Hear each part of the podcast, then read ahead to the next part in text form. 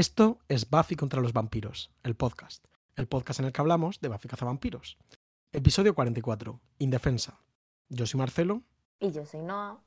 Y en este capítulo hablamos de Sócrates, zarzuelas y el peligro de tomar demasiadas pastillas.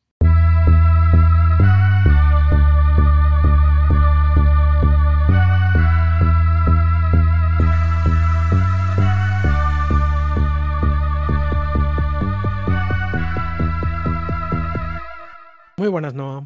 Hola, Marcelo. ¿Cómo estás? Pues muy bien. Medicándote. Medicándome. Justo estábamos hablando porque me estaba tomando un paracetamol, que de hecho me lo voy a beber ahora en, en directo. En directo, ¿no? Sí. Mientras habla Marcelo y le estaba diciendo, tengo miedo que con la pastilla de la alergia, las de la anemia, las de las hormonas, las del no sé qué, me acabe dando un, un tracatrá de estos de no leerme los prospectos, pero No, no, creo que no me creo- mate este no paracetamol de 500.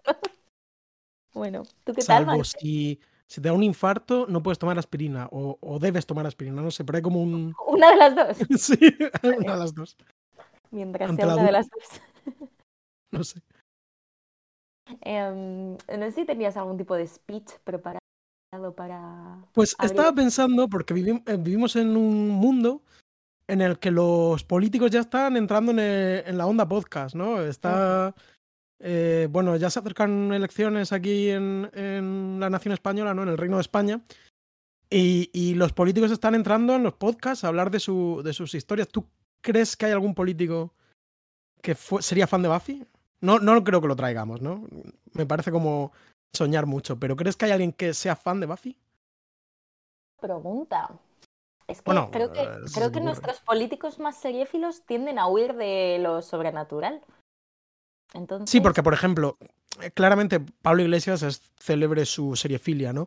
sí, pero no le pega nada. no le ¿no? pega Es nada. seriefilia de Wire. Yo creo que Garzón tiene pinta de que en su casa a lo mejor... Sí, sí, sí, ¿no? sí. sí. es el Garzón. que- Es yo el que más creo. vibes me da así. Eh, sí. Pues, bueno, Si quiere venirse, o sea, invitación abierta. Si Alberto Claro, Garzón no. quiere venir al podcast, si algún eh, político, incluso, oye, local, regional, no, municipal, pues que se acerque. directores, sí. directores de cine reconvertidos en políticos, que es otra de las noticias. Claro, sí, no, sí, sí, esto es otro tema. Es un, un día, yo no sé tú, yo tampoco voy a hablar, pero creo que es un día en el que los, que como nosotros somos asbestistas, ha habido mucho crecimiento entre el sector asbestista ¿eh? hoy, en, hoy en Twitter, porque la, bueno, porque la directora Carla Simón, que, que, bueno, que, que dirigió Alcarrás, bueno, se, ha- se va a presentar por unas elecciones de, de- no, no sé ni de qué eh, ciudad o pueblo es, pero bueno, pues se ha presentado. Eh, y nada, pues esperemos que le vaya bien. O no, no sé. Mm, cada, qui- quien sepa qué opine, ¿no? Yo lo que, En- o sea, en sí, yo lo que caso. espero es que ya que esté bien, ¿no? En plan, como que a nivel personal, que, que se, que se sienta bien y que esté cómoda y, Sí, y ya está. No, no le- Vale. no le deseamos ningún mal No, a, no, no, mal a a nadie. desde este a nadie. podcast. Eh, yo tenía. ¿Tú tienes algo para aportar en el orden del día? Pues la verdad es que no se me ocurre. Si quieres ir hablando tú, a ver si pienso Vale, algo yo- rápidamente. Eh, te quería decir, bueno, eh, que he tenido. He visto cuatro películas esta semana, que no está mal, ¿no? Semana Santa. Está muy bien. y entonces, si quieres, te hago como un titular de cada una, o si te interesa al- especialmente alguna, puedo, puedo desarrollarlo. Pero vi en primer lugar The Realm, El Reino, de precisamente de Rodrigo Sorogoyen, y también película política, eh, que no me, me gustó, pero regular. Ese es el titular, ¿no? Vale, Man- me gusta, mm. pero regular me gusta. El titular de Mantícora, de Carlos Bermud, película importante, ¿no? Película de la que has hablado. Para mí, buena película. Para mí, buena película. Creo que tú eres más escéptica. Yo tengo que decir que eh, ha dejado cierto pozo, que ya es más de lo que puedo decir de otras películas, pero estuve como constantemente en un lugar muy incómodo de, de, mm, no lo sé explicar, como de, como esos posicionamientos cuando no quieres estar como en- respondiendo irónicamente a una película, pero no lo puedes evitar porque no deja de Claro. expulsarte constantemente. O sea, yo cada vez que, abra- que abren la boca tengo un problema. Cuando están callados está bien. Pero como- Sí, tengo Pero, pero creo que, que lo que dices del pozo, creo que es algo positivo. Quiero decir, creo que es una película. Es una Es película. una película, efectivamente. Es más de lo que se puede decir de otras películas, ¿no? Que Como no diría son- Harry Styles, ¿no? Se siente una película. se siente una película. No, Luego sí, vi- estoy- no estoy en contra, tampoco demasiado a favor, pero. Petticoat Follies, la película de Wiseman, su primer, eh, Vale. su primer filme, ¿no? Con Wiseman para, apetece hablar de filme, ¿no? Eh, que habla sobre, que es sobre un documental sobre un psiquiátrico, una institución mental eh, estadounidense, es una película del 67. Personalmente, entiendo como su valor histórico, po- político, documental, pero a mí me, no me atrajo, o sea, no me interesó especialmente. Incluso creo que imágenes que en su momento pues tenían un valor reivindicativo, ¿no? Porque- Porque el el tema es el maltrato de estos eh, enfermos por el servicio sanitario, por la institución esta en concreto. A día de hoy siento que muchas veces será, es un poco como morboso y, y un- casi un poco humillante, un poco degradante. Entiendo que, que esa clase de fuerza era necesaria como para reivindicar, ¿no? Es decir, necesitas ver que lo están pasando muy mal como para querer... mm, como para indignarte la situación, claro. para indignarte, pero a día de hoy, pues eh, 60 años después, para mí creo que, bueno, pues que como espectador reaccioné de otra forma que no es para la que está pensada la película. Pero bueno, un filme recomendable. y por último, dime, Queda una. No, no, que queda una, vamos a ver. por último, La última tentación de Cristo, de Martin Scorsese. ¿Qué tal? Mm, me dejó frío, ¿eh? Tenía muchísimas ganas de verla, pero no, no me gustó. Que la historia, ¿no? Digamos, en general es fructífera, ¿no? Como que da pie a. Hombre, sí, la historia, la historia la de, historia digamos, la, la- la historia de Cristo en general, ¿no? Es Hay quien incluso, culturalmente relevante. hay quien incluso la ha considerado la, la mayor historia jamás contada, ¿no? Bueno, pero, no sé. pero no bueno. No sé si estoy de acuerdo con eso. eh, Em, pero eh, como siento que es un caso que pasa, a mí me pasa muchas veces como espectador, demasiado, una película demasiado personal. Como es claramente, tanto para Martin Scorsese como para Paul Schrader, que, que escribe el guion, es una película demasiado personal. Tendría que interesarles un poquito menos el tema. pensaba que ibas a decir, el libro estaba mejor. Es un libro, es, es- literalmente un libro. ¿eh? Pues si quieres, te digo yo, eh, cuatro películas que he visto esta semana, que en Ah, realidad tú también has visto. cinco. Yo estoy yendo de Cinéfilo tú has visto cinco películas esta semana. Cinco películas. Venga, titulares. Bueno, realmente no, porque cuando empieza la... No, yo he visto cuatro películas esta semana, pero voy a meter una de la anterior post grabar el podcast solo porque es la mejor. Sí, ¿no? bueno, de yo estoy hablando de- de la- desde que grabamos el podcast. Ah, vale, pues entonces sí, entonces he visto cinco películas. Em, he visto Crash de David Cronenberg, ¿La habías visto antes? No la había visto, Anda. primera vez que la veía. Interesante. Película excelente. eh, Buenísima, sí. excelente, o sea, ese es mi titular, es excelente. Sí, o sea, excelente. Ah, Y sí, sí, creo que sí, se me conoce mínimamente, se entiende porque eh, toca todas mis teclas, pero sí, realmente sí. teclas fueron tocadas, me gustó muchísimo. Luego vi la película protagonizada por Jennifer López, eh, Shotgun Wedding, Mm, que, esta yo la quería ver, o sea, esta yo tenía mucho hype con ella porque cuando yo trabajaba en, en periodismo de famosos, eh, pues ella estaba todavía grabando la película, iba a hacerla con Armie Hammer, pero luego pasó todo lo de Armie Hammer, entonces no la pudo rodar, entonces lo cambiaron por este otro que ahora mismo no me acuerdo cómo se llama. Em, y, y como que, pues yo qué sé, tenía como cierta curiosidad por Josh Duhamel, perdóname. Eh, malísima, malísima. Eh, Típica película de nos, de- no sé, de va- vamos a un, a un lugar semiturístico y explotamos este espacio para hacer como la, la nadería más absoluta. No es graciosa. La vi con mis padres, mis padres se enfadaron de lo poco graciosa que era. Todo el mundo me echó la culpa a mí. Yo estaba en plan, yo qué sé, es Jennifer López. Me claro. salió muy mal y eso que me considero en general muy pro comedias románticas de Jennifer López en general. Creo iba a decir que... que tú eres que sí. nación Jennifer, Jennifer López. Lo soy y Merry Me, que es la última, la anterior que hizo Mm, también de bodas y no sé qué, me gustó mucho y soy defensora de esa película. Esta es muy mala, no la veáis, es la típica mierda de... Además es que es este rollo de comedia romántica de acción, que además es que nunca sale bien, porque a mí la de Sandra Bullock tampoco me gustó. Y la de. ¿Viste la de. No esta que han sacado ahora, que creo que es secuela. La de eh, Jennifer Aniston y el actor este joder muy famoso, que es el de Uncut Gems y bueno. eh, Eh, eh, Adam Sandler. Adam Sandler, sí. Eh, esa la viste, que era como de robos y tal. Que era de Netflix. No, creo que no. Pues, pues esa estaba. Bueno, estaba. Bueno, estaba.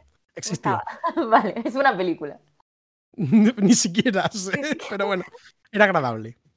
Bueno, luego volví a ver con mis compañeros de piso eh, la icónica comedia eh, de The Lonely Island Popstar Never Stop, Never Stopping. Un clásico es un clásico. un clásico es un clásico, me gustó mucho. A ellos tengo que decir que les gustó un poco menos, cosa que me entristece. Creo que puede, creo que es el primer revisionado, porque yo esta peli la veo todos los años una o dos veces. Y creo que es el primer año en el que siento que quizá está dejando de estar como en el zeitgeist, o sea, como por una cuestión meramente de, de presentismo, como que es una película que quizá ya no está tan vigente, ¿no? Pero Yo es lo que sentí cuando la vi. Yo Sí. eh, no pude evitar tener este, digamos, esta proyección al futuro y decir, esto el año que viene no va, no va a funcionar del todo. dio para bastantes más años de los Vale, que le echábamos, yo creo, pero es posible que ya esté. Pero vamos, que me gusta mucho esa película. Eh, luego vi John Wick capítulo 4. Eh, ¿Y qué tal? bien, no me emocionó. Mm. Cosa que me entristece un poco. O sea, me, me- me parece buena película te y emocionó. te dio tristeza, ¿no? Me, dio, me- tristeza mi falta de emociones en general, ¿no? O sea, me, me pareció chula y tiene, o sea, como siempre tiene unas escenas de acción muy chulas y tiene muy bien cogidas. O sea, las mecánicas de la pelea siguen estando muy bien y creo que utiliza muy bien, pues, mm, diversos recursos espaciales, etcétera. Me pareció muy fea de esta manera, como tiene una escena climática al amanecer y es todo CGI espantoso, una estética hiperdigital, hiperplastosa, que dices, esto podía haber sido mucho más bonito y no me acabo de funcionar y luego por aquello de que es una película que tiene que clausurar una etapa, pues le dedican es- se supone que es la última. más. Es la última, en teoría. Ah, no lo sabía. Y entonces le dedican como mucho más tiempo del que en mi opinión le sienta bien a pues esta cuestión de, no sé, del recrearse en las emociones, ¿no? Siendo una película que siempre ha sido como súper rítmica y, y que, a ver, o sea, esta también es una peli ágil, pero se hace un poco larga, tiene unas escenas que no funcionan igual de bien, o sea, me parece que da menos en la Diana y siendo una saga que toda su gracia es la manera en la que da La Diana, siempre sí. en la Diana, pues... Es dianero. Efectivamente, es un poco menos dianera que las otras, entonces eso me entristece. Dicho esto, está correcta, o sea, tampoco tengo mayores problemas. Y por último vi eh, Le Pont du Nord de Rivet, Anda. Bu- buena película. Buena película, ¿no? Ribetiana. Eh, por cierto, me compré eh, la Caimán, eh, cuadernos de cine, Es donde yo también, porque escribe Ole. nuestro, nuestro, Nuestro querido amigo amigo, Alex Pena. oyente y doctor Alex Pena. Yo también me la he comprado hace dos horas, justo. eh, entre, entre nuestros oyentes se encuentra una persona que tiene un doctorado de cine. bueno, no sé si es estrictamente en cine, pero bueno, tiene un doctorado con una tesis sobre el cineasta francés Jacques Rivet, eh, que quizá o quizá no es fa- fue fan de Lost. Quizá Alex Pena sería la persona que nos Que debería. decirnos si fue o no que nos fue sabría fan de decirnos. Lost. Exactamente. Em, Un saludo Bueno, pues, desde aquí a Alex. sí, eh, por cierto, es- escribe Luis López Carrasco, Lo sé. Y Andrea Admi- Morán también. admira- admirado cineasta, por lo menos por mi parte, creo que por la tuya también, pero no, Sí, sí, sí. eh, sobre Frederick Wiseman. Y sé que hay una foto de Titicut Follies, así que quizá haya que leer eso para entender de verdad la película que he comentado antes. Pues nada, recomendamos la, la- la compra de un ejemplar de, de la revista sí. Caimán este mes. Hay que apoyar la prensa en Hay papel. que apoyar. Sí, el papel, el papel. Sí, ¿no? Eh, ¿Alguna peli más, no? Podemos hablar de Buffy si te apetece. Sí, pero yo te quería contar una cosa antes. Que es que yo no solo he visto películas. Yo ayer, anoche, fui a ver una zarzuela. ¡Oh! Por primera vez en mi vida. ¿Tú has ido alguna vez a ver una zarzuela? Nunca. Pues yo estuve viendo, porque han sido la, esta semana, siguen siendo, en el momento que estamos grabando, digamos, las fiestas de, de la ciudad de Murcia, las fiestas de primavera se llaman. Y hay una, una zarzuela llamada La Parranda, que es de tema murciano, que incluye, de hecho, una, una de las canciones, no sé si el término estricto es así, se llama El Canto a Murcia, que es como el himno no oficial. Y entonces, pues todos los años, pues se representa aquí en Murcia esta, esta zarzuela, la parranda, que la verdad que no es una experiencia que yo pueda recomendar ciegamente. La, la visita, pero bueno, pues oye, una experiencia cultural, ¿no? Y digo, aquí, pues esto es eh, un, un recuerdo al pasado, ¿no? Esto también un arte popular de, de- de hace casi 100 años, que es casi es esta, esta obra. Y bueno, pues una experiencia interesante y enriquecedora, de alguna forma. Gracias, Marcelo, por enriquecer eh, este podcast y convertirlo en un verdadero lugar para la cultura, efectivamente. Eh, pues si quieres, yo me he leído un libro también, me leí Lo que hay de Sara Torres. ¿Qué hay? Hombre, libro famoso. Esto, no, Libro esto sube famoso. engagement. Sí, sí, sí. Eh, me gustó Titular, bastante. un titular. Me gustó bastante. me gustó bastante. Un- Sí, eh, dulce escritura y bonitas eh, emociones. Recomendamos lo que hay. Yo lo leeré en algún momento. Esto está en mi. Vale, entramos si quieres en el capítulo ya. eh, llevamos un cuarto de hora y creo que hemos como... Vamos, vamos con el turbo. Esto estamos hablando... Hoy te veo muy energizado. Estábamos antes hablando de la primavera, ¿no? Como... Sí, Oh. sí, sí, puede ser, porque es que creo que el capítulo es interesante y aunque me interesa todo esto demás y, y espero que a alguien le interese, más aparte de a nosotros, eh, creo que hay que hablar del capítulo. Vamos a él. Eh, ¿Cómo Vamos. se llama? Porque no lo has puesto ahí. Eso es... ¿Cómo lo Helpless. traducimos? No, la verdad que esto empezamos fatal porque no. Indefensa, a lo mejor. Eh, in- eh, fíjate que en mi DVD lo ponen como indefensas, lo cual a mí me daba la intuición de que trataría de alguna forma también como Faith, pero no, según la Buffypedia es tanto en, el, en, es- en la península, en, en España, como en Latinoamérica es indefensa, simplemente, sin plural, indefensa. Tiene Yo más creo, sentido. creo que es una buena traducción de helpless.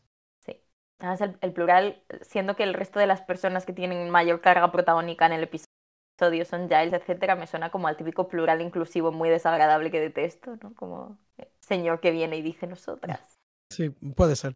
No, ya te digo, yo la- a mí me daría la impresión de que tanto Faith como Buffy se enfrentan a esta prueba, pero Faith está... No, pero Faith no sale, o sea, en todo caso. indefensa su forma. está- Sí, puede ser. Bueno, No pues sabemos, no sa- indefensa. sí. ¿El que no sabemos? Que no sabemos la edad de Faith, por cierto. Que igual es. Mm, quizá es ya lo pasó. Es un dato O- interesante, sí. ¿O no, lo lo, ha pasado todavía? No lo sabemos. Y si Eh, te haces bueno. Slayer, como, ¿te puedes hacer Slayer siendo más mayor de los 18 o eso tampoco lo sabemos? Mm, supongo que no, pero no lo sé. Eh, imagino que nunca lo sabremos. Datos. Dígame. El capítulo está escrito por David Fury. Hablamos de él, eh, y tendrá muchas más apariciones, pero hablamos de él porque es- coescribió junto a su mujer Go Fish, el capítulo de los pescados, que pese a tener mala fama, nos gustó bastante. Nos gustó mucho. Eh, capítulo Lovecraftiano también.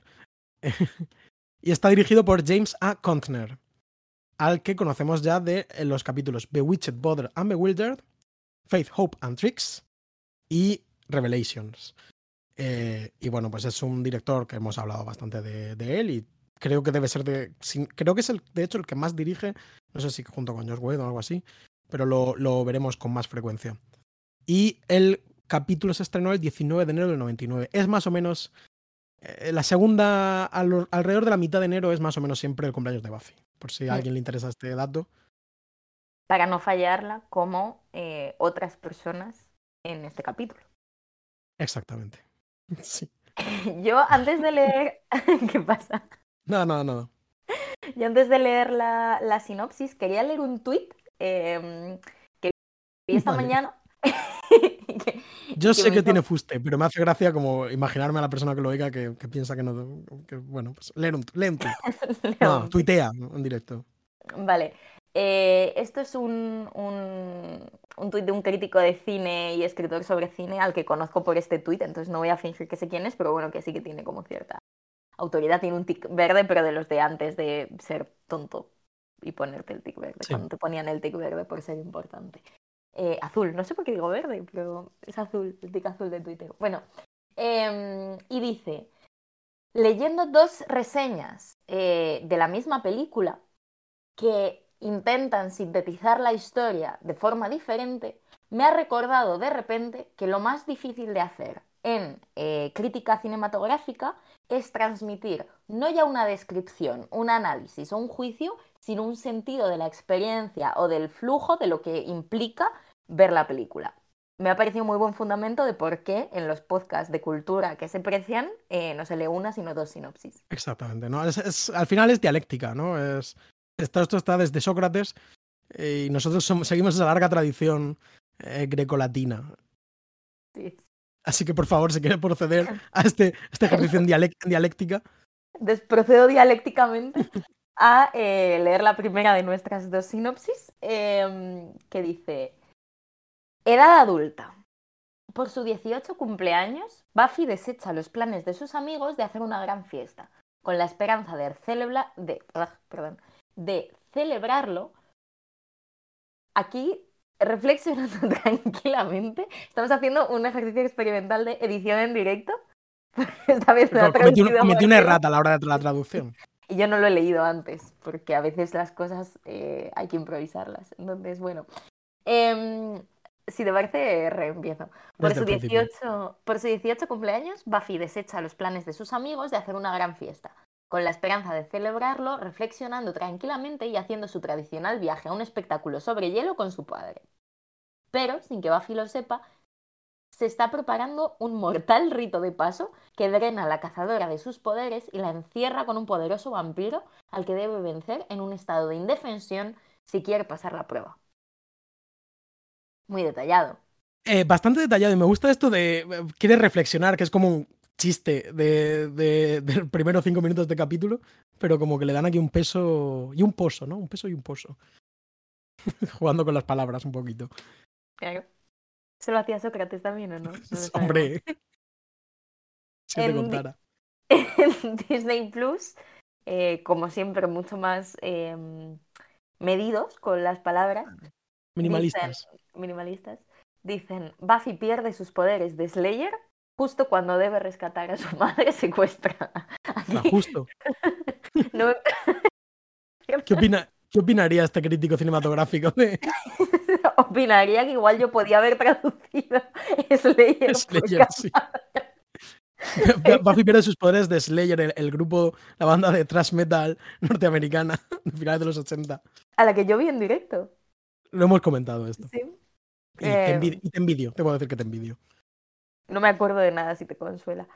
Em, pues eso. eso sucede, pero no diría que es lo más importante. Creo que yo lo, y de lo hecho diría que de es- otra manera. De hecho, diría que es un poco inexacto, porque no los pierde justo cuando debe rescatar a su madre secuestrada, sino que precisamente su madre es secuestrada porque va, de alguna forma, porque Buffy no tiene los poderes. ¿no? Sí, sí, Está- sí. Están íntimamente ligados por una relación compleja de causalidad. Efectivamente, que quizá explicar o hacer mm, intuir de alguna manera, pues habría sido más valioso en tanto que sinopsis para el recuerdo, ¿no? Porque tú lees esto y dices, ¿qué capítulo era ese? ¿Qué es lo que me pasó a mí? No me Sí, acordaba. exactamente, sí. A nivel de, Em. de transmisión del flow de la, de, de la- de la serie. No, un 2. Eh, es de mis sinopsis de Disney Plus menos favoritas. Sí, yo también. Es, es- porque ni siquiera es graciosa, ¿no? Es, es simplemente deficiente. Dura, duro. Bueno, Dura frase. Sí.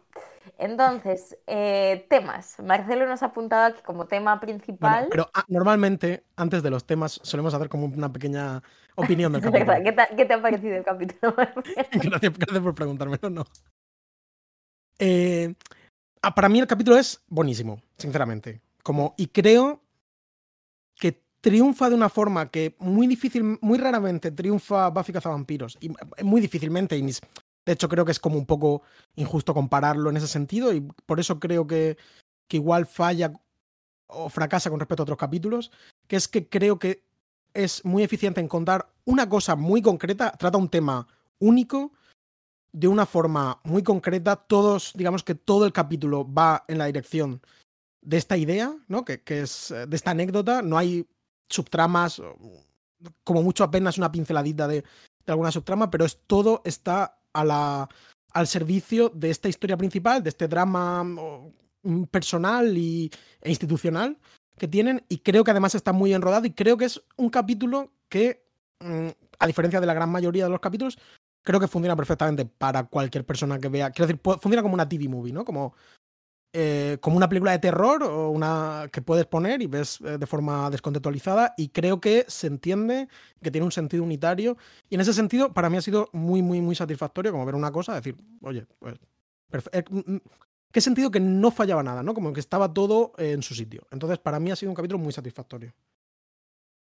Creo que la- el titular puede ser redondo, ¿no? O sea, es, Sí. es un capítulo muy redondito, eh, en el que todo está ahí por una razón, todo tiene un propósito, em, todo tiene, o sea, efectivamente busca.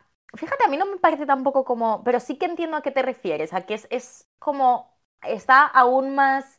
em, es aún más minimalista en el sentido como que- concepto que otros capítulos, que es verdad que aunque se ciñan a una idea, pues quizá dan un poquito más de vueltas o juegan a hacer más cosas. Este es verdad que incluso tonalmente em, es, más, es más homogéneo y, y- y apuesta por algo, ¿no? Apuesta por algo y funciona. Iba para adelante. Sí, yo estoy muy de acuerdo. Sobre todo me ha parecido un capítulo muy bien dirigido. Sí. em, me han gustado mucho, mucho, mucho las partes como así más serial killer. Luego también me parece que tiene muy buenas ideas, ¿no? Que funcionan de forma discreta, como que, que este vampiro no sea cualquier vampiro, sino que sea este vampiro como fincheriano de mente con un... Aníbal Lecter es el... Porque, bueno, no lo, no lo, he dicho, pero David Fury hace un audio comentario que, que ha estado... La verdad que, siendo honesto, no lo he escuchado con muchísima atención, estaba haciendo otras cosas y me he puesto el audio comentario a modo de, de podcast y bueno, iré diciendo alguna cosilla porque suelta alguna cosa interesante. Y entonces él, hablaba en particular de Aníbal Lecter como el, referente. Es, sí, es, es, el referente. Y es muy chulo todo ese claro oscuro que vuelve. Yo me acordé mucho de lo que te gustó a ti el claro oscuro en el segundo capítulo de la serie. ¿Te acuerdas? Welcome to the Hellmouth parte 2. Sí, sí, sí. Este capítulo em, es capítulo de eh, bajar la, la, persiana, que es lo que hice yo. Sí, totalmente. Eh, porque no se ve nada. En plan, río aquel capítulo de Juego de Tronos que decían, no se ve. Esto no se, se ve mucho menos que aquello. Pues fíjate, yo pensé, o sea, yo he tenido el pensamiento a la inversa. Quizá por puro, no sé, reaccionarismo y nostalgia, pero yo estaba viéndolo, efectivamente hay que bajar las persianas o limpiar la pantallita del ordenador si lo tienes lleno de mierda como el mío, ¿no? Pero... Que es mi caso también. vale, entonces ser limpios, eso es lo primero. lo, primero es la higiene. lo primero es la higiene. Pero eh, sí que me ha parecido que la forma que tiene de ser oscuro es una forma como mucho más inteligente, significativa, bonita y en cierto modo, em, no sé cómo explicarlo, como que creo que sí que hay unos contornos que son mostrados efectivamente, o sea, no es una oscuridad naturalista como la que aspiran a un Juego de Tronos cuando dicen vamos a apagar todas las luces porque en esta época no había luz.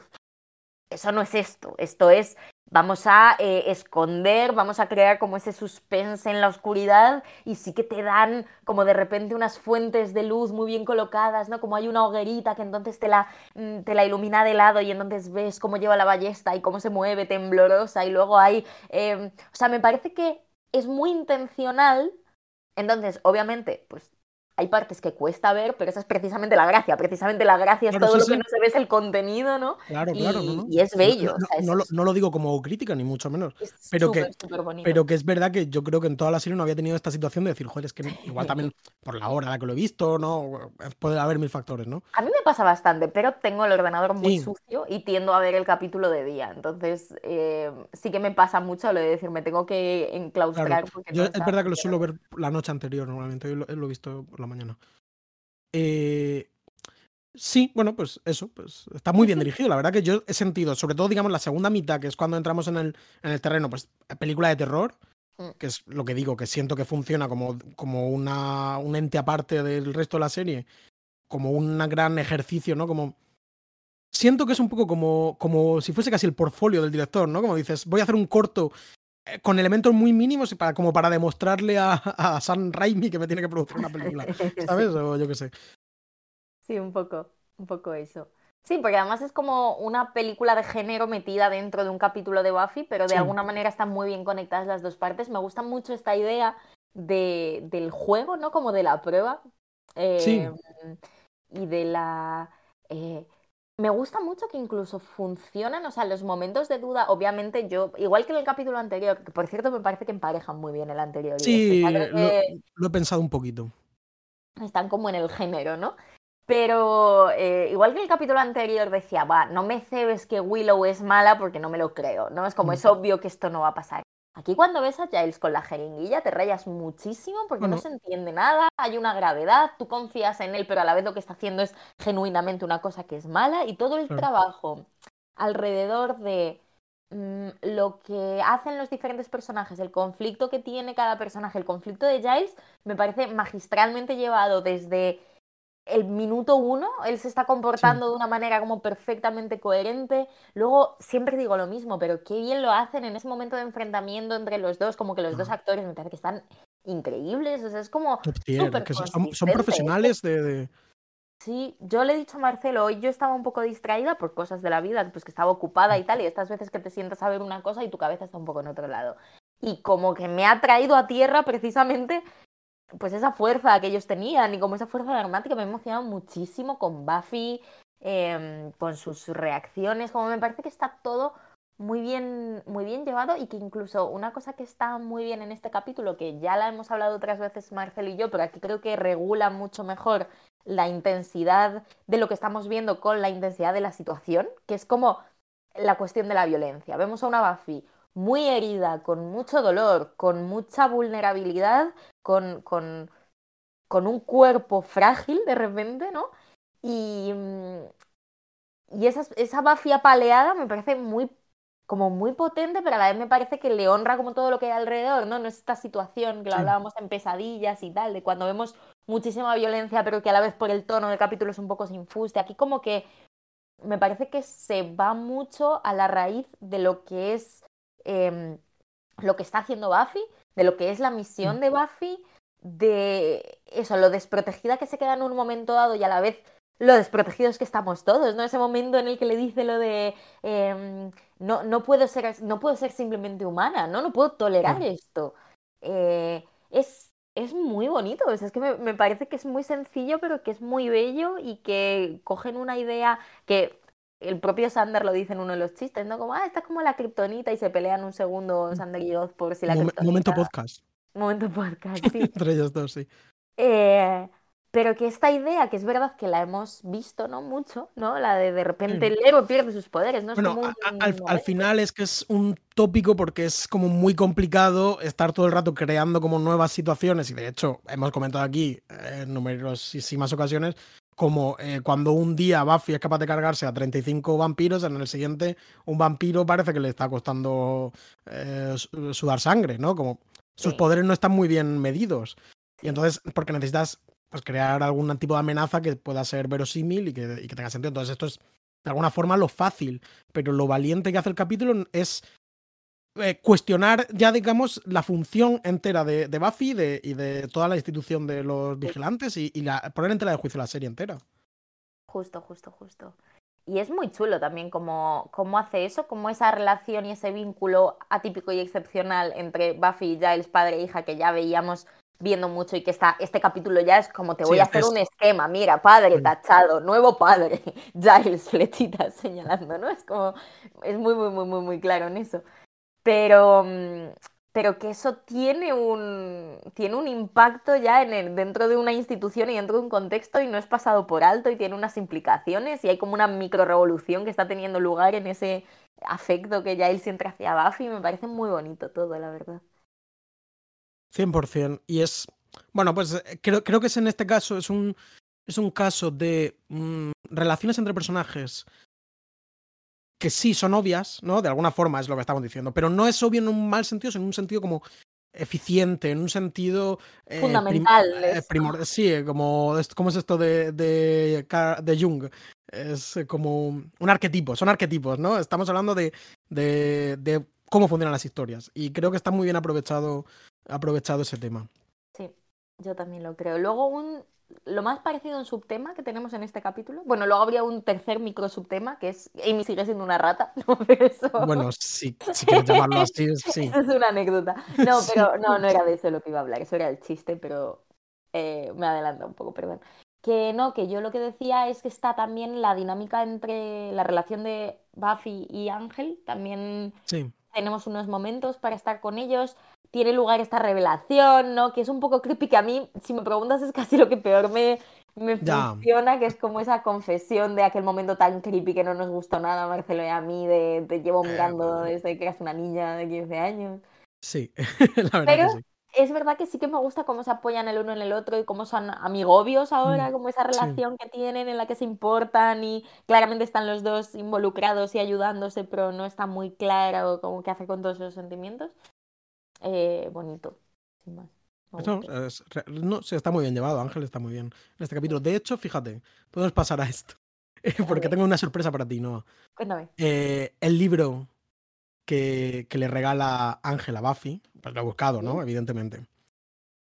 Y quería buscarte porque tiene como. Bueno, pues es un libro de Elizabeth Barrett Browning, no sé si conoces a esta poeta británica de la época victoriana. Pues fue muy popular en su tiempo. Según la Wikipedia, es inspiradora tanto de Emily Dickinson, que ya ha venido al programa, como Edgar Allan Poe, que creo que todavía no lo habíamos tratado. Y es un libro que se llama Sonnets from the Portuguese, Los sonetos de la dama portuguesa está publicado en España por, por Hiperión, Ujú. 1425, si a alguien le interesa. Y fue un libro muy popular y te voy a leer, si te parece bien, parece el soneto 43, que es el más célebre según la Wikipedia. Vale. ¿De qué modo te quiero? ¿De qué modo te quiero? Pues te quiero hasta el abismo y la región más alta a la que puedo llegar cuando persigo los límites del ser y el ideal. Te quiero en el vivir más cotidiano, con el sol y la luz de una candela, con libertad, como se aspira al bien, con la inocencia del que ansía gloria. Te quiero con la fiebre que antes puse en mi dolor y con mi fe de niña, con el amor que yo creí perder, al perder a mis santos, con las lágrimas y el sonreír de mi vida, y si Dios quiere, te querré mucho más tras de la muerte. Versión de Carlos Puyol. Pues Au. lindo poema, ¿no? Lindo soneto. Lindas emociones y grandes, la verdad. no, no, todo esto además hay que, hay que leerlo, ¿no? Pero todo esto de eh, bien, eh, ser, ideal, está escrito con mayúsculas, ¿eh? Estamos hablando aquí de poesía trascendental. Bueno, siempre he buscado este, como aquí siempre nos gusta, ¿no? La poesía, en este, en este, en este podcast nos gusta la, la cultura. Lo he visto varias veces, de hecho, en este capítulo, ¿no? Como que ha salido muy a colación. De hecho, fíjate que yo lo que estaba pensando es en que mm, cuando has dicho lo del libro que le regaló eh, Ángela a Buffy, me he acordado de una pregunta de las oposiciones de RTVE, como de, de las últimas que hubo, que hace 17 años que fueron. Imagina ahora que a preguntan esto. nuevas. No, no, pues es que esto- ojalá, ¿eh? Ojalá, porque además esto salió en la 2, con lo cual técnicamente, Claro, si técnica- un entra, real de la Es- tele, es lore, es- lore de, de Radio Televisión Española. entra en el examen. Pero, mm, pero no, lo que sí que preguntaron fue cuál era el libro de pedida que le regaló, ya no recuerdo si Leticia a Felipe o Felipe a Leticia, los reyes de España. ¿Y cuál es, y cuál es la respuesta? Creo recordar que era eh, el doncel de don Enrique el Doliente de Mariano José de Larra. Fíjate, ¿eh? Mm. también ro- puro, ro- puro romanticismo, ¿no? sí, así es. Increíble. Eh, va- vaya elección extraña, ¿eh? Un poco. Pero bueno, de- denota, denota ser una persona leída. eh, supongo, vamos. Pero sí, sorprende, sorprende. Pues nada, tras este apartado bibliófilo, simplemente. es- siento que ha roto un poco el ritmo, pero. me No, a mí, me importante, parece que porque creo que es, bien. que es revelador, porque al fin y al cabo esto es uh, una parte importante, ¿no? Una, una sugerencia de la trama. Y no hemos hablado de la dedicatoria, que como, Always. como efectivamente, always. Iba a decir Que yo como, bien no sé- me, como bien me llamó la atención sobre esto, eh, nuestra amiga y oyente Alen Dax, a la que saludamos hace un par de Otra- capítulos, una vez más y volvemos a saludar. la volvemos a saludar porque justo ese día estuvimos hablando de las dedicatorias, ¿no? De libros, como, como objeto de, de atención y realmente, pues, no sé, Es- es, a mí bonito, es una, una cuestión que se me da muy mal. ¿Leerlas o, o hacerlas? Hacerlas, hacerlas. En plan, como que yo alguna vez he tenido como que dedicar, a, por ejemplo, discos, ¿no? Pero en plan, a lo mejor mi padre me lo pide, dedícamelo, pero te pongo a mi querido padre, ¿sabes? En plan, no sé cómo... Siempre admiro esto de, de, lo- de los escritores, ¿no? Que tienen como tres o cuatro frases hechas ya y, y pues te la escriben y quedan ahí de puta madre y, y eso es un talento, es un... Mm, Yo tenía, yo robé una, tengo que reconocer, lo que pasa es que tampoco ha envejecido súper bien, ¿no? Pero cuando yo era pequeña, mi tío una A vez me regaló, me regaló un, un libro y me puso para no tal, no sé qué, y me puso más cosas, ¿vale? Claro. Eh, pero me puso un abrazo así de grande y dibujó como un monigote con los brazos muy extendidos y me pareció bonito. chulísimo y entonces yo empecé a hacer eso, a todo el mundo lo copié. ¿Y, y, y por, ¿Y por qué ha envejecido mal eso? Pues no lo sé. Simplemente, bueno, igual lo he hecho como- ya demasiadas veces, como como, que ya no lo hago. página decir, he, Pero- pa- he pasado página del monigote, pero me sigue pareciendo como muy simpático. Creo que los, los dibujos poco, poco se hacen, No, pero realmente sí. son eso- socorridos en esta situación. Sí, sí, sí, sí. por ejemplo, eh, lo hacen mucho, evidentemente, los dibujantes, ¿no? De TVOs y tal, pues hacen, suelen hacer dibujos. Mm. Porque Es, es lo suyo.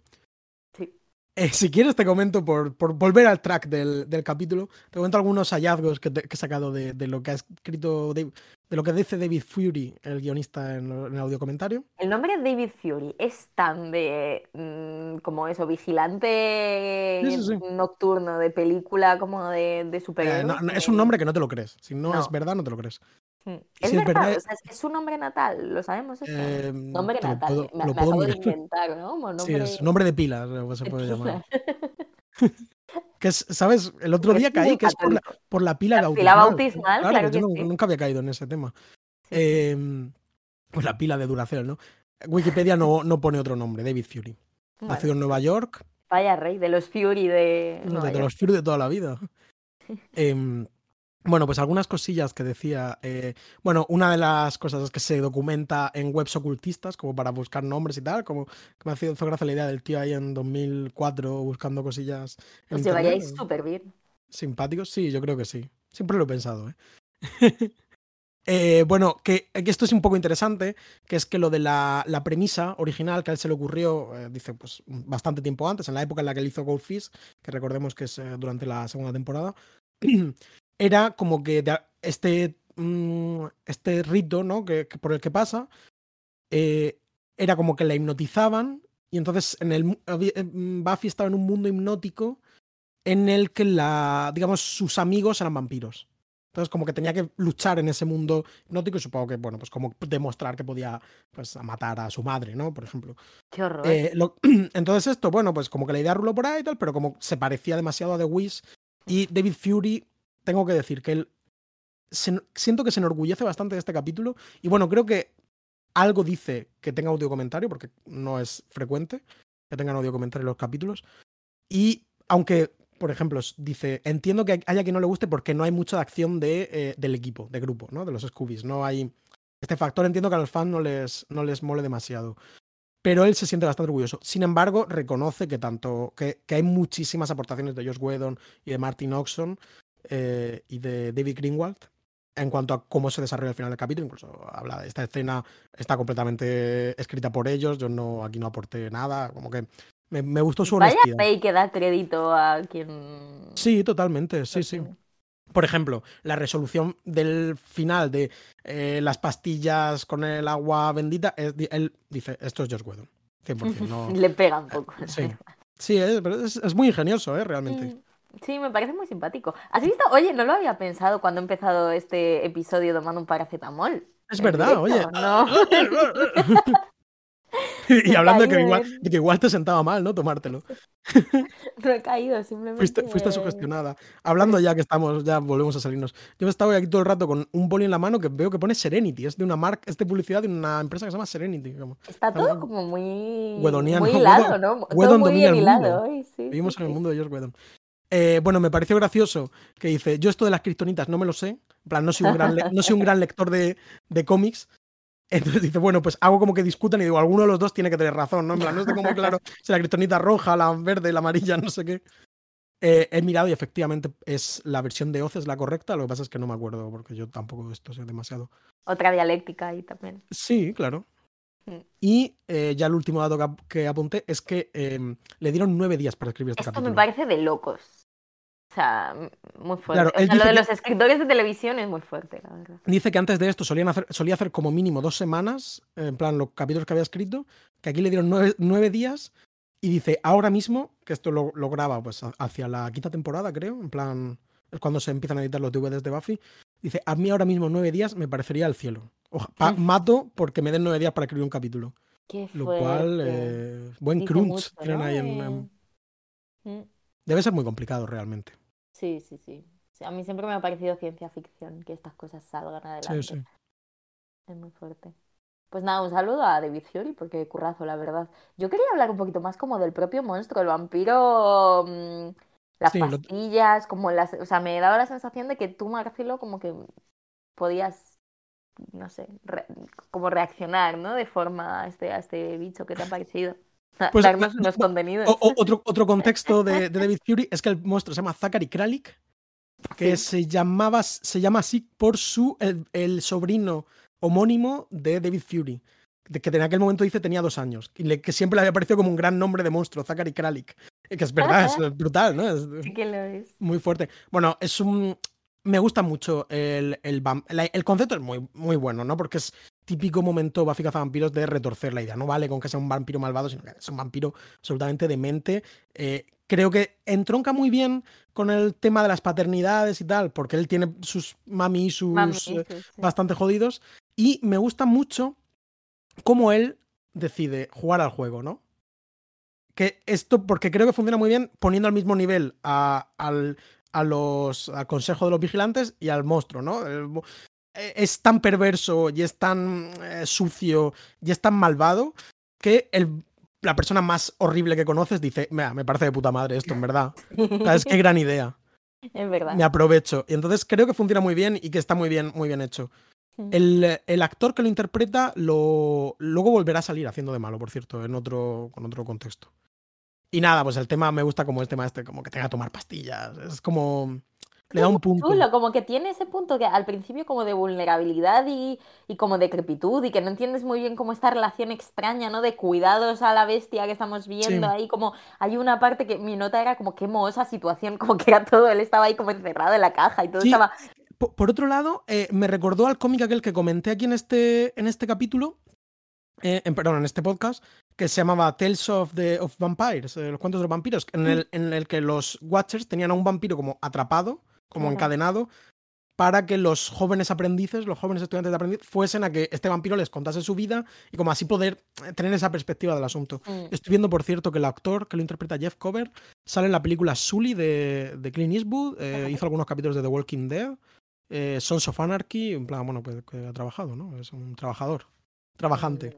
Actor de series. Eh, también me has buscado información de el Watcher, jefe de los Watchers. No sé si conocemos su título oficial, pero bueno, de esta persona con Sí, autoridad y con una vis eh, pues un poquito menos humana que, que la de Giles. eh, es, es un, un auténtico golfo, ¿no? Un sinvergüenza. Harris Julin se llama el actor, nacido en, en Los Ángeles en el año 37, es decir, es un, un señor que tiene ya 35 años, eh, perdón, 35 años, ya que- 85 años. Es un hombre que ha trabajado mucho. Empezó en el, en el teatro, debutó en Nueva York en el 63.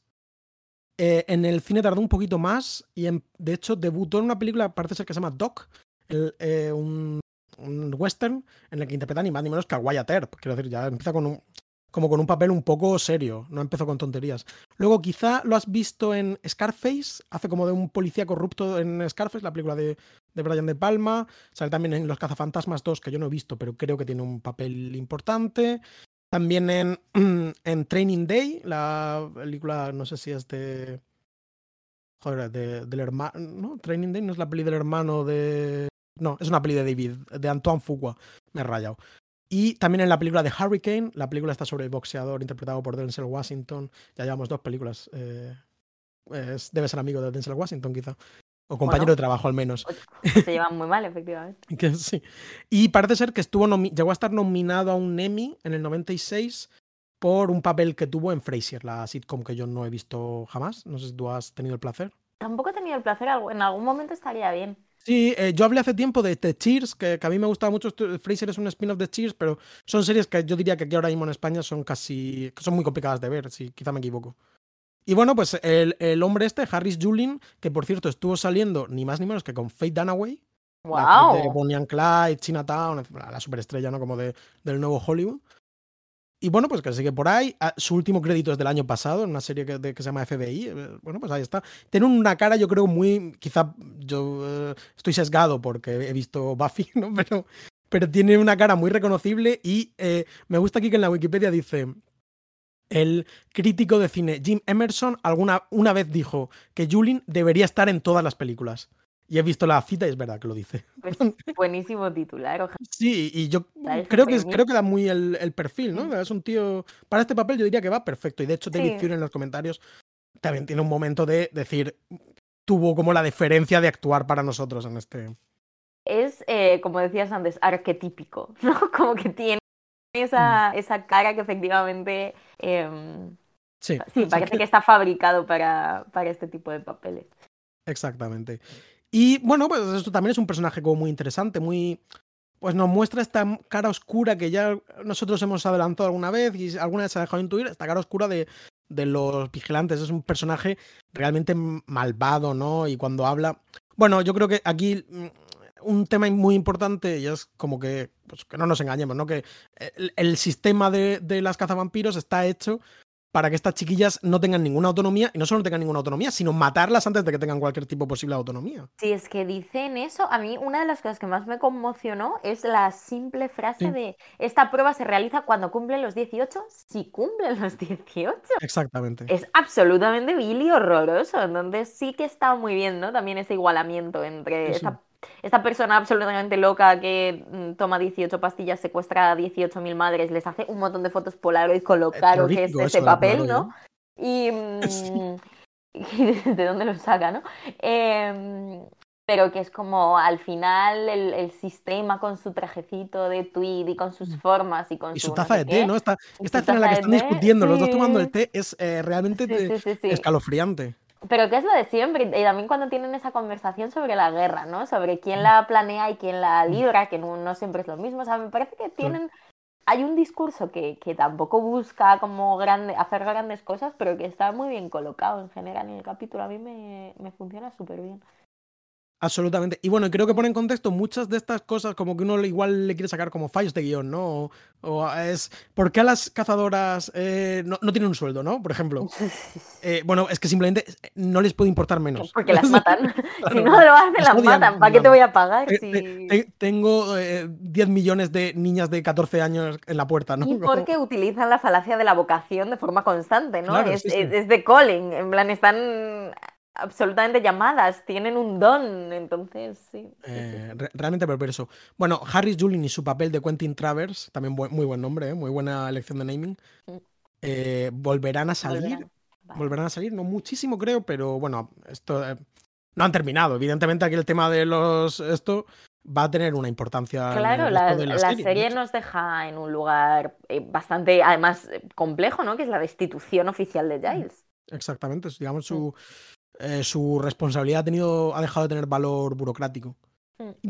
Creo que también es interesante, aunque está solo muy, muy insinuado, el tema eh, paterno entre Giles y, este personaje, y este Quentin Travers. Esta idea como de eh, Giles dándose cuenta, quizás no es necesariamente... Hasta los daddies tienen padres. Exactamente, quizás no necesariamente este, este Quentin Travers, pero si él creía de alguna forma hasta ese momento en la institución, pese a que sabemos que, bueno, que, es, que es un puto desastre, ¿no? que no tiene ningún sentido. Eh, pero bueno, es lo que hay, ¿no? No puedes salirte de eso.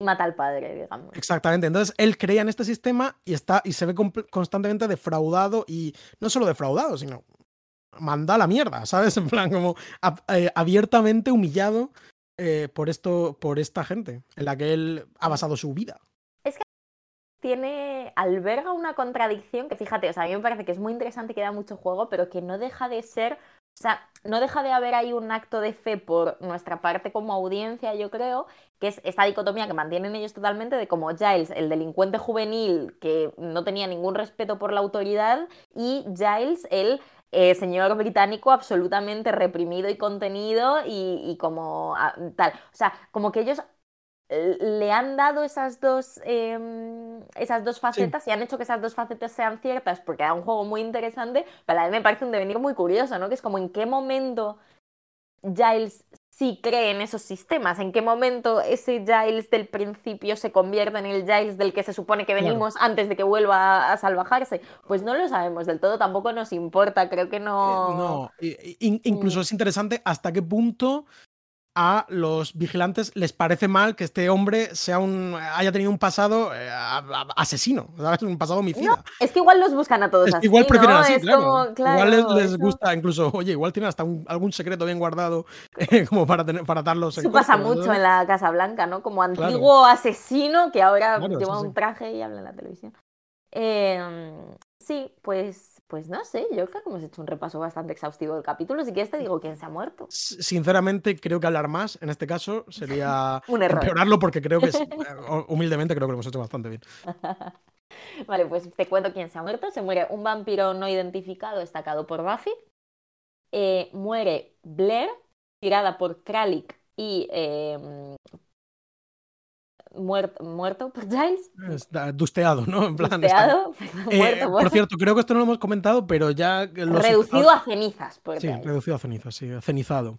Eh, eh, que creo que, bueno, los espectadores atentos, no sé si es tu caso, ¿no? Yo Hoy no probablemente. Sé, no, sé, no sé si sería mi caso si no lo hubiese leído, pero creo que llevamos ya un par de capítulos en el que hay un efecto CGI ya al, al estacar vampiros hace que se le vea un poquito el esqueleto y ya es, como un poco más sofisticado. Para mi gusto, quizá un poco peor, pero Me di cuenta en el anterior que no mm. me gustó, efectivamente. Exactamente, pues creo que es a partir del anterior que mm. creo que no lo dijimos.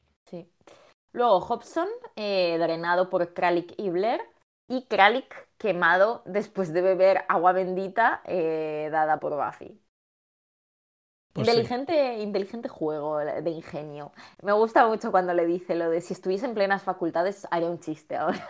Es, es- eh, Buffy es la mejor, está genial Sí, este capítulo. es realmente es muy ingenioso. Sí. Es uno de estos momentos en los que es, es, ingenioso. Mm. Está muy bien pensado. Y bueno, eh, bueno, antes de irnos, creo que quizá tenemos que hablar un poco de esta situación. la voy a cagar, ¿no? Ya porque te he dicho, he dicho, la voy a cagar si hablamos mal. No, pero que creo que nos falta un poco por reseñar, aunque sea reseñar simplemente, esta idea como de, bueno, Buffy, la- lo decepcionada que se siente con Giles, con todo este tema, con, con mucha razón, supongo, Sí, eh, porque realmente lo que hace Giles es... eh, es una absoluta traición en sí, ese es, momento, es bastante jodido. Eh, sí. Y me gusta mucho esta escena en la que Buffy se da cuenta realmente como de la situación en la que está Giles y por cómo la ha defendido y cómo, pese a todo, pese a esta traición, él eh, no, es- no ha cumplido ni siquiera con los estándares, ¿no? Pese a haber jodido a muerte a Buffy, ni siquiera ha cumplido con los estándares loquísimos eh, que se le estaban exigiendo.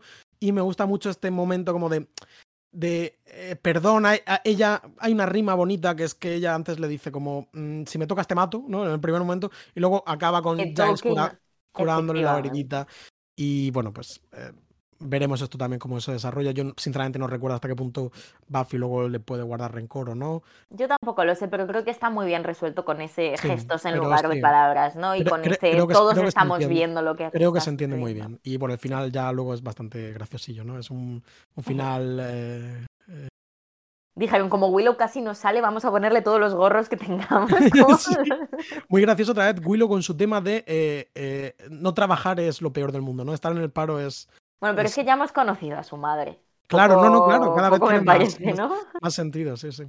Mm. Y nada, pues el siguiente capítulo es de Cepo, es un capítulo que aquí hemos a- a- anunciado bastante, un capítulo de risa, eh, recomendamos, eh, bueno, el título es una referencia a los hermanos Marx, así que recomendamos, si alguien quiere ver alguna de las primeras películas de los hermanos Marx, Sopa de Ganso, Un día en las carreras, eh, etcétera, etcétera. Un día en las carreras igual no es de las primeras, pero creo que sí.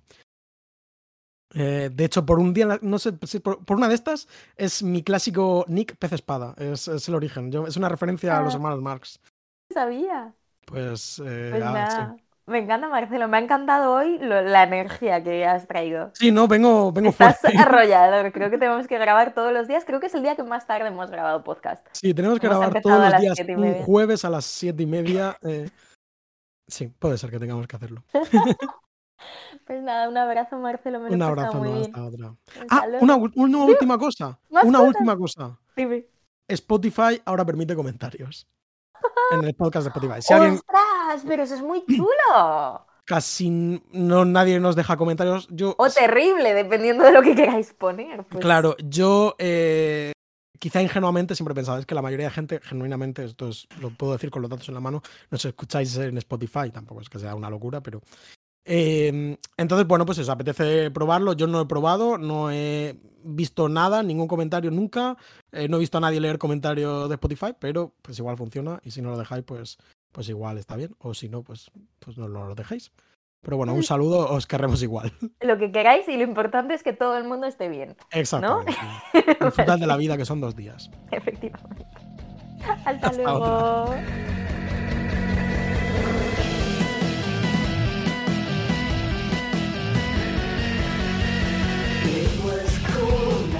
Buffy contra los vampiros es un podcast de Marcelo García y Noa Benalal. Podéis escucharnos en iVoox, Spotify y Apple y escribirnos lo que queráis en la cuenta de Twitter arroba Buffy Podcast. También hemos creado un blog en el que podéis consultar todas las notas de este episodio con imágenes, enlaces y material adicional y que podéis recibir por correo suscribiéndoos a buffypodcast.substack.com. Las imágenes y los logos son obra de Macarena Gil y nuestra sintonía macabra es una versión de Marcelo Criminal. Muchas gracias por escuchar y hasta la próxima.